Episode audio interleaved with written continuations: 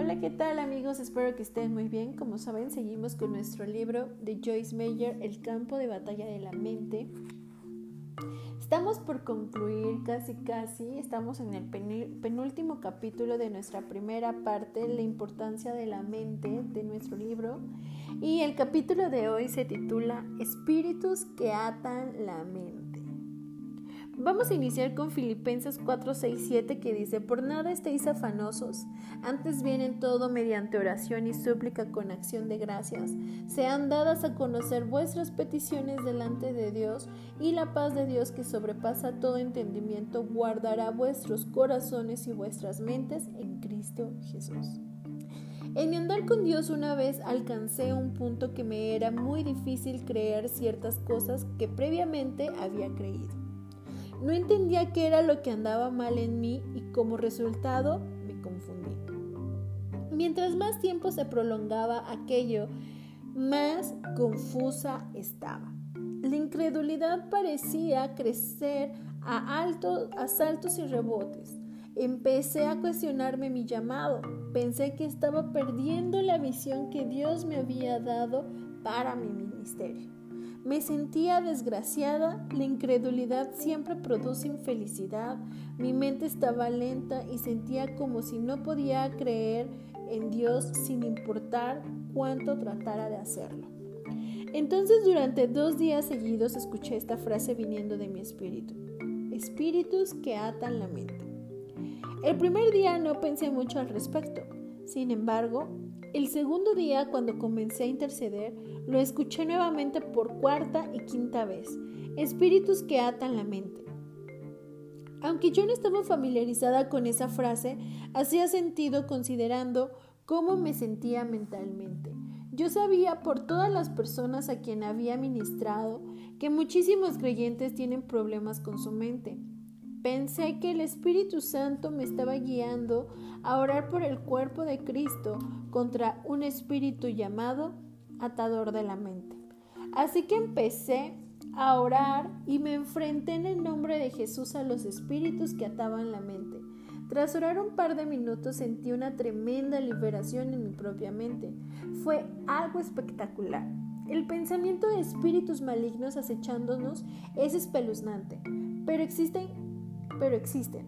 Jesús llamó a los demonios por nombre y les ordenó que se fueran liberado de los espíritus que atan la mente. Casi toda liberación que Dios me ha traído ha sido progresiva y ha tenido lugar creyendo y confesando la palabra de Dios. Juan 8, 31, 32 y el Salmo 107, 20 son, son mi testimonio. En Juan 8, 31, 32 Jesús dice, si vosotros permanecéis en mi palabra, verdaderamente sois mis discípulos y conoceréis la verdad y la verdad os hará libres. En el Salmo 107.20 dice el Señor, Él envió su palabra y los sanó y los libró de la muerte. Y quiero hacer aquí un paréntesis. Cuando yo estaba leyendo justamente a través de este libro este, estos versículos en Juan 8, 31, 32, no sé a ti, pero a mí me resumbó la palabra permanecéis en mi palabra. ¿Y realmente por qué? Porque a veces como cristianos o como creyentes de Cristo creemos que nos podemos dar como un break, ¿no? Un espacio. Pero la palabra permanecéis en mí, palabra quiere decir como establecerte, como vivir, que tu estilo de vida esté en su palabra. Y a veces nos damos un pequeño break, un pequeño respiro, un pequeño espacio en que queremos seguir viviendo como antes lo vivíamos, ¿no? Y es cuando vienen las dudas, viene la incertidumbre. ¿Por qué? Porque nuestra fe mengua, ¿ves? Y esto hace que tú y yo le abramos puertas a ese tipo de espíritus y vengan y pongan palabras contrarias a lo que se nos ha declarado a nuestra vida. Dios dice la palabra misma que Dios pone el querer como el hacer por tu buena voluntad. Tú no tienes deseos en tu corazón por solo tenerlos. Quien los pone ahí es Dios. Y a veces cuando estamos en estos pequeños breaks, en esos pequeños espacios que nos permitimos estar lejos de Dios o estar lejos de la presencia de Dios, es cuando más nos autosaboteamos, es cuando más vienen estas dudas, cuando más vienen las fallas, porque yo también, déjame te, te digo, que yo también me he sentido de esa manera, en el que digo, la verdad no creo que sea por este camino, vienen estas dudas. Pero creo que hoy Dios quiere darnos una herramienta como es la oración, que vamos a declarar el nombre, pero también creyendo en lo que Dios nos ha hecho sentir, cumplir, ver en su palabra. ¿Ok? Sigamos. Pondré un ejemplo. Antes de ser atacada por los espíritus malignos que atan la mente, yo creía de acuerdo con la palabra de Dios que el hecho de que yo fuera una mujer de Fenton, Missouri, a quien nadie conocía, no tendría importancia alguna de mi vida o ministerio en Gálatas 3:28. Cuando Dios estuviera listo, Él abriría las puertas que nadie podría cerrar. Apocalipsis 3:8 y yo predicaría por todo el mundo los mensajes liberadores y prácticos que Él me daría. Yo creía que tendría el privilegio de predicar el Evangelio a través de toda la nación por radio y eventualmente por televisión, no por mí, sino a pesar de mí. Sabía que de acuerdo a las escrituras, Dios escoge lo débil y lo necio para avergonzar lo sabio. Y eso viene en primer, en primer carta a los Corintios 1.27. Yo creía que el Señor me usaría para sanar a los enfermos. Creía que nuestros hijos serían usados en el ministerio. Creía toda clase de cosas maravillosas que Dios había puesto en mi corazón. La mayoría de ellas parecían ridículas a la razón o al entendimiento mental, pero Dios las puso en mi corazón y me dio una fe sobrenatural para creer lo que en lo natural era increíble. Sin embargo, cuando los espíritus malignos que atan la mente me atacaron, no parecía que pudiera ser capaz de creer mucho en nada. Pensaba cosas como, bueno, posiblemente me lo imaginé todo. Me lo creí porque lo deseaba, pero es probable que nunca suceda. Pero cuando los espíritus se fueron, la capacidad de creer volvió de golpe. Esta experiencia me aclaró aún más que antes cuán agresivamente el diablo ataca nuestra mente. Él sabe que si puede controlar nuestros pensamientos, él puede controlar nuestra vida. Presta atención a la condición de tu mente y manténla libre, en paz y llena de fe. Y quiero hacer nuevamente un paréntesis aquí realmente nos cuesta mucho trabajo a veces creer, ¿no? O sea, viene la persona, por ejemplo, en los eventos, ¿no? Y de repente viene una persona y quiere orar por nosotros y nos desata una palabra que viene en Dios, que es una promesa, y entonces empezamos en ese momento a creerla, pero en automático, cuando de repente él se voltea, comienza la duda. No es que me dijo que iba a ser un gran predicador, ¿no? Un ejemplo. Pero si me trabo cuando hablo, pero si me dan nervios, pero si esto. Y entonces, obviamente que así como ese chip que tenemos integrado, pues va a ser difícil que le creamos a la palabra de Dios, ¿no?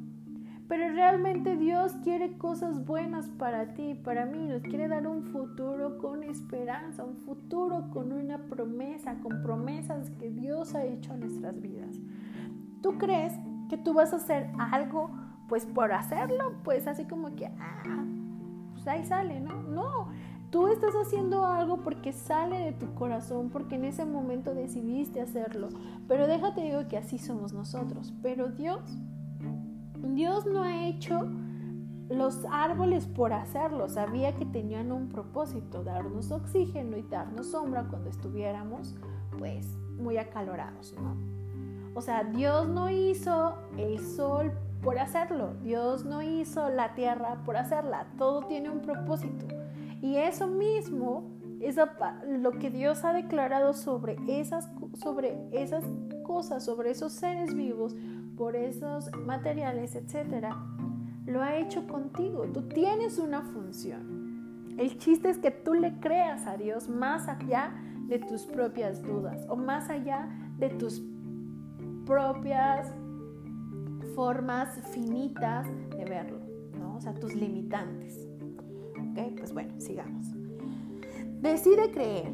Y de la misma manera también el Espíritu Santo nos ayuda en nuestra debilidad, porque no sabemos orar como debiéramos, pero el Espíritu mismo intercede por nosotros con gemidos indecibles. Romanos 8:26. Como cristianos necesitamos aprender a decidir creer.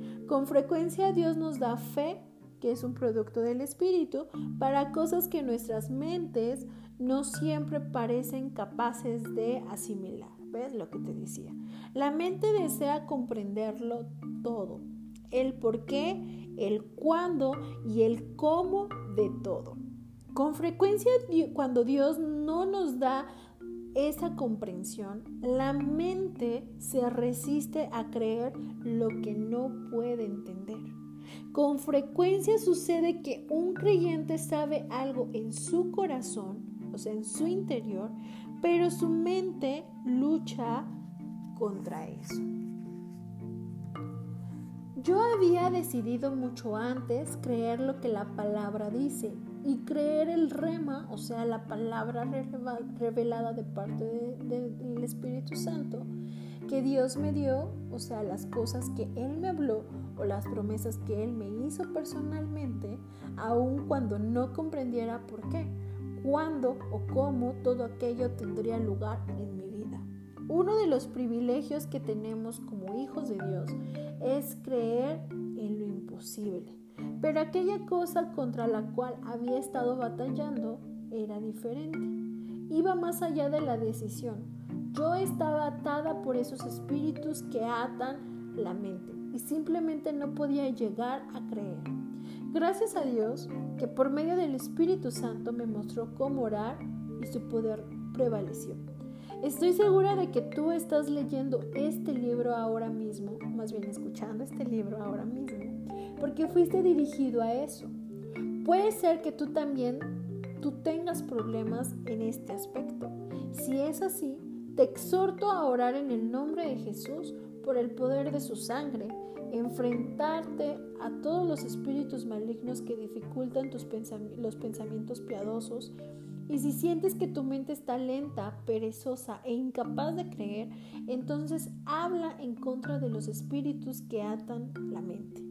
Ora de este modo, no solo una vez, sino todas las veces que tengas dificultades de esta clase.